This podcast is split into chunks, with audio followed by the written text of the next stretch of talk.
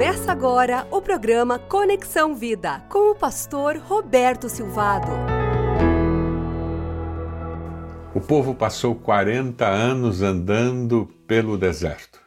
Esse foi o preço por não crerem no, na palavra de Deus, que dizia que daria a terra prometida a todo o povo. E porque eles não creram, eles ficaram com medo, assustados. E dos doze vigias enviados, apenas dois, Josué e Caleb, enxergaram além dos desafios, eles enxergaram o que Deus faria. Eles passaram 40 anos caminhando no deserto, até que aquela geração morresse e a nova geração tivesse uma nova oportunidade. Você perdeu alguma oportunidade dada por Deus para você? Eu quero dizer para você que é possível encontrar o perdão de Deus. É possível viver sem esse sentimento de culpa, de frustração. É possível levar tudo isso, colocar aos pés da cruz e encontrar o perdão de Deus e aceitar novos desafios do Deus que ama você. Deus não é um Deus vingativo, ressentido, pelo contrário. O nosso Deus é o Deus das misericórdias. Sabe aquela misericórdia que se renova cada dia na nossa vida? Aquela misericórdia que não tem fim? Então, este é o Deus que nós servimos. Então, se você perdeu uma oportunidade por falta de fé, se você duvidou do poder de Deus para transformar sua vida, sua família, eu quero desafiar você. Hoje, a orar ao Senhor, dizendo: Senhor, eu quero viver com expectativa de uma nova oportunidade com o Senhor. E é importante você ouvir a palavra do Senhor quando Josué fala com aquela nova geração sobre uma nova oportunidade de conquistar a terra. Ele diz: Olha, santifiquem-se, pois amanhã o Senhor fará maravilhas entre você. Isso mesmo, Josué 3,5 a, maneira deles experimentarem o poder de Deus e para que eles pudessem ver a promessa de Deus concretizada, começava com santificação. Santificação é cortar-se do pecado original, é separar-se daquilo que suja a sua vida, daquilo que impede você de perceber o amor e o poder de Deus. Abandone o pecado e todo peso que impede você de ver Deus agir. Deus promete o seu poder e a sua ajuda. Porém, Ele nos chama a viver pela fé, viver com expectativa do seu agir. Depois de tanto sofrimento no deserto, o povo precisava ouvir de Deus uma confirmação. E agora as orientações eram muito claras: santifiquem-se hoje, porque amanhã Deus fará grandes coisas no nosso meio.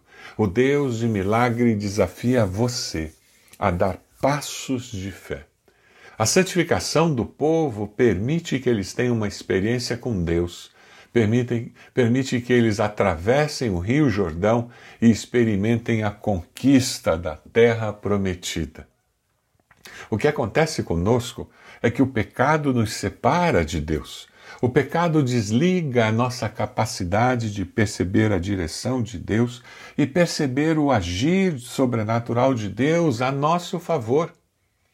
É por isso que quando nós nos santificamos, nós aumentamos a nossa percepção de Deus. Quando nós buscamos uma vida de santificação, nós temos uma capacidade mais clara de enxergar o agir de Deus ao nosso redor e nas circunstâncias. Josué, ele diz aos israelitas: Venham ouvir as palavras do Senhor, o seu Deus. Assim saberão que o Deus vivo está no meio de vocês e que certamente expulsará de diante de vocês os cananeus, os hititas, os heveus, os ferezeus, os girgazeus, os amorreus, os jebuseus. Vejam a arca da aliança do soberano, de toda a terra atravessará o Jordão à frente de vocês. Agora escolham doze israelitas, um de cada tribo. Quando os sacerdotes que carregam a arca do Senhor o soberano de toda a terra, puserem os pés no Jordão, a correnteza será represada e as águas formarão uma muralha.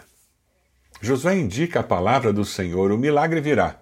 E ele começará quando vocês derem um passo de fé. A água vai parar.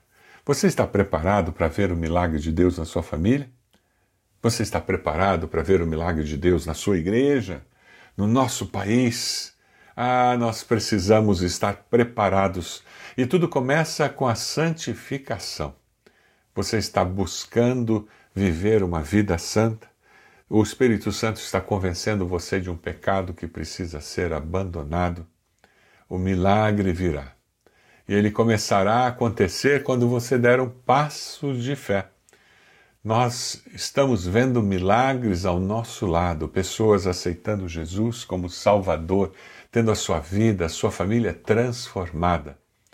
No versículo 14, nós lemos: Quando, pois, o povo desmontou o acampamento, para atravessar o Jordão, os sacerdotes que carregavam a arca da aliança foram adiante. Os líderes espirituais do povo aceitaram o desafio.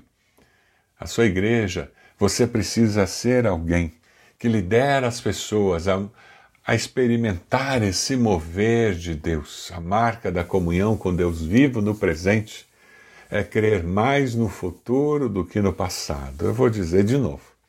A marca da comunhão com Deus vivo no presente é crer mais no futuro do que no passado. Você consegue crer num futuro melhor? Ou você está carregado por essa nuvem negativa de críticas que fica olhando apenas para os erros do passado que com tanta facilidade nós encontramos no, no, nas conversas que acontecem na mídia social, lá no, nos textos que você recebe, eu quero desafiar você a viver em santidade. E viver em santidade é também guardar a sua mente daquilo que é lixo, que é cultura de lixo, que só fala de desgraça, que não consegue trazer esperança de um futuro melhor. Quando nós vemos Josué, ele escrevendo lá no capítulo 3, a palavra de Deus nos diz de uma forma muito linda, Josué 3, 15 e 16. O Jordão transborda em ambas as margens na época da colheita.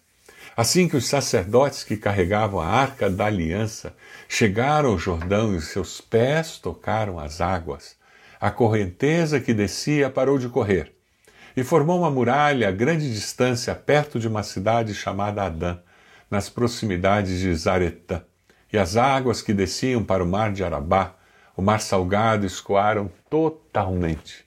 E assim o povo atravessou o rio em frente de Jericó. É muito interessante que as águas estavam na estação mais alta do ano. Imagine aqueles sacerdotes com todo mundo olhando, eles colocam seus pés na porta do rio e esperam. Todos tinham ouvido as histórias da travessia do Mar Vermelho, como Deus abriu o mar e de um lado tinha uma parede de, de água, do outro lado tinha uma parede de água e aquelas pessoas passaram pelo meio por terra seca porque o vento havia secado aquela areia do fundo do mar e eles atravessaram e depois as paredes caíram sobre os egípcios. Todos tinham ouvido essas histórias. E agora, quando Deus fala que eles vão atravessar o Rio Jordão, o que, que você acha que estava na mente deles? De novo, Deus ia criar uma parede de água de um lado, uma parede de água de outro, só que o mar era diferente do rio. Só que Deus não faz sempre o mesmo milagre da mesma maneira. Esse princípio é muito importante. Deus não faz sempre o mesmo milagre da mesma maneira. O nosso Deus é profundamente criativo. Nosso Deus não pode ser contida, contido dentro de uma caixa. Os milagres de Deus são sempre originais, sem repetição. No Mar Vermelho eles viram o mar abrir, agora eles só viram o resultado da muralha. Dan ficava a 30 quilômetros acima do lugar em que eles iriam atravessar. Você pode imaginar, Deus cria uma barreira, a água não desce mais, mas são 30 quilômetros de água que precisa passar pelos pés dos sacerdotes até que o rio seque. 30 quilômetros Se você mora em Curitiba, Campina Grande do Sul fica a 33 quilômetros. Se você mora em Curitiba, Quatro Barras fica a 25 quilômetros. Se você mora em Curitiba, Araucária fica a 29 quilômetros do centro de Curitiba. Os sacerdotes molharam os pés e esperaram. Pouco a pouco, a água foi baixando. Quem sabe você deu um passo de fé e você ainda não viu o resultado.